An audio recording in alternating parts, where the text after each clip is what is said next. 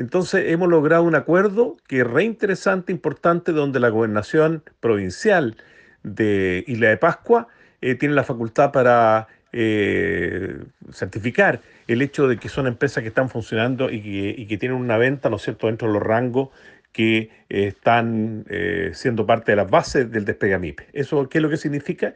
Que por lo menos consideramos nosotros que unas 100 empresas de la isla, más sus trabajadores, que es lo más importante, representantes legales y trabajadores, van a poder acceder a una herramienta eficiente de capacitación.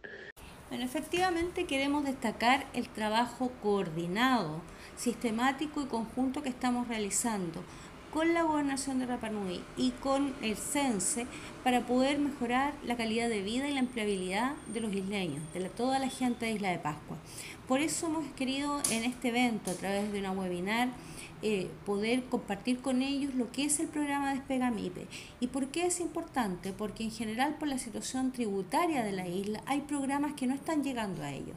Sin embargo, esta vez el Despega MIPE, ¿cierto? así como el subsidio al empleo, son herramientas que van a poder utilizar cada uno de los empleadores de la isla de Pascua.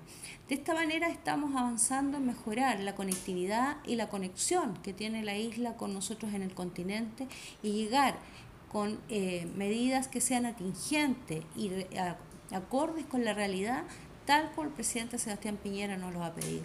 Necesitamos seguir acercando la isla de Pascua al continente y esta es una forma de hacerlo.